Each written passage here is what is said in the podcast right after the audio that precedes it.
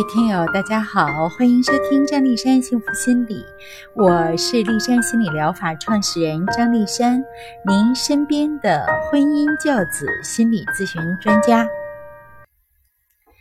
在我们大家的心目中啊，父母的情感不和谐会让孩子的心理缺乏安全感，但如果父母经常在孩子面前大秀恩爱的话，孩子的内心感受又会是怎么样的呢？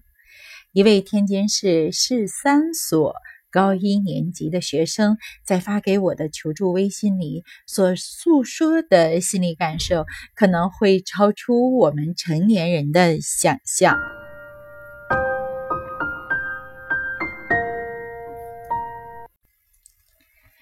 我最最亲爱的丽珊老师，您好，我看过您写的《心态好才是真的好》。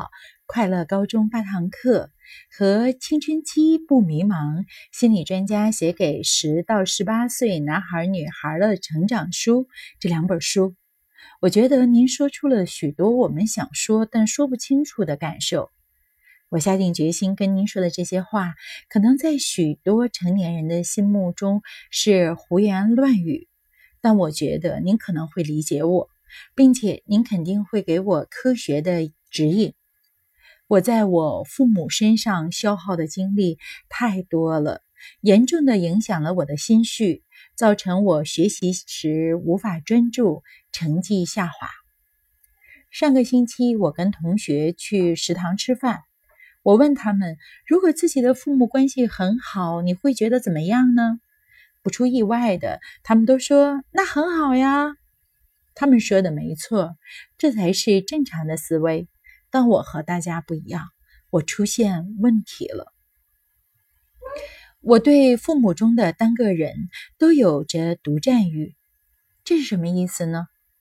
我以前问过父母，他们到底是自由恋爱之后结的婚呢，还是直接就结了？他们都说直接就结的。听了他们这么说之后啊，我很担心他们两个人之间会有什么间隙。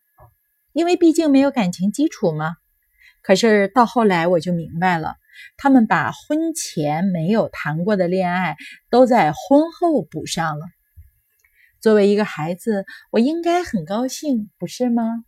别人的父母都是婚前恋爱，婚后就没有感情了，而我的父母还有感情，还正火热，我应该高兴的。可是，其实我讨厌死了。他们在我面前时时刻刻都表现出他们感情很好，打情骂俏，恩恩爱爱。他们两个形成了一个线段，我是线段外一点，我只能看着，却无法做任何的事情。你父母的感情真好啊，身边总有人这么夸赞，但我却感觉自己掉进了一个陷阱。我总是不敢承认我自己有一种特别小孩的心理，怕他们不要我了，怕他们眼里只有彼此。举一个例子，我们三个人一块儿包饺子，妈妈把面粉粘在鼻子上，爸爸轻笑一声走上去，刮一下他的鼻子，说：“小花猫。”然后妈妈假装生气的瞪了他一眼。他们怎么可以这样呢？能刮妈妈鼻子的只有我，能瞪爸爸的也只有我。明明我也在跟他们一起和面啊，为什么他们又抱到一块儿去了呢？他们不应该在我身边教我怎么和面吗？为什么他们总像热恋的年轻人一样，一进入状态就忘记了周遭？忘记了还有我，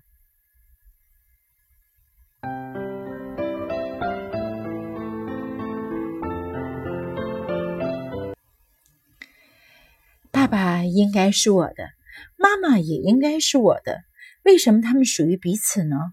我认为我不是他们的孩子，只是他们相爱的证据。因此，我拒绝和妈妈聊天的时候谈起爸爸。因为我不想听到妈妈说：“我才没觉得你爸爸有多好呢。”拒绝和爸爸聊天时谈论妈妈，因为我不想听见爸爸说：“呵呵，那个小糊涂虫啊，我讨厌死了！他们两个只有彼此，那么至少跟我聊天的时候给我一个假象，好让我认为他们心中还有我。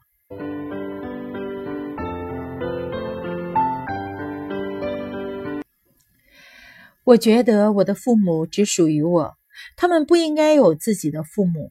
逢年过节的时候不该去看望，应该在天津窝在家里陪着我。他们只有我，不能有别人，没有什么婆家呀、娘家呀，没有亲戚长辈，更不该有什么新同事啊、老同学啊，这些通通都不该有。我已经容忍了他们拥有彼此，我觉得我已经够大度的了。我在想象我父母的时候，身体居然会有感觉。您知道是什么方面的感觉，对吧？我觉得我没救了。我知道这是我的错，但我没有理由反驳自己，所以我觉得我没救了。我也知道我现在在自暴自弃，可是我真的不知道该怎么帮助自己。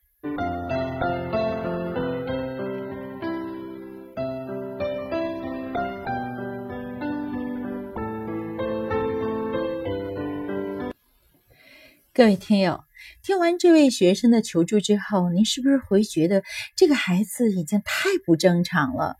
怎么能对父母有如此强烈的占有欲呢？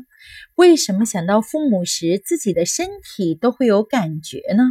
那么，请耐心听听我是如何回复他的吧。孩子，谢谢你信任我，讲了这么多内心的事情。从你的讲述中，我能真切地感受到你在人际交往中存在着很强烈的不安全感。你担心父母太过恩爱而忽略了你，你担心父母惦记着他们远方的父母而疏于与你交流，不能给予你足够量的爱。由此，我感觉到你在人际认知上存在着问题。一个家庭因为爱爱而连接在一起，你的父母因为爱而珍惜家庭的完整和幸福，而你是这个家庭中最重要的组成部分，由此形成了和谐的家庭生活。你的父母因为爱他们的父母，爱对方而爱对方的父母，这样营造了和谐的。家族氛围，而所有这一切对你来说都是美好的。爱不是有一定的限量，他们给了别人就不能给你。爱其实是一种能力，具备这种能力的人会把爱给周围的每一个人，所以他们不会因为爱彼此而减少对你的爱。孩子，丽珊老师想问一下，你和同学的交往还好吗？你的独占欲会会给同学们压力。一旦你和同学之间闹矛盾，尤其是那些你认为是好朋友的人，你先要想想哈，是不是自己的独占欲吓到了对方，造成了人家的逃离？孩子，你要开阔自己的胸怀。胸怀有多宽广，人脉圈子就会有多大。如果心胸狭小，你的朋友圈子就不可能太大。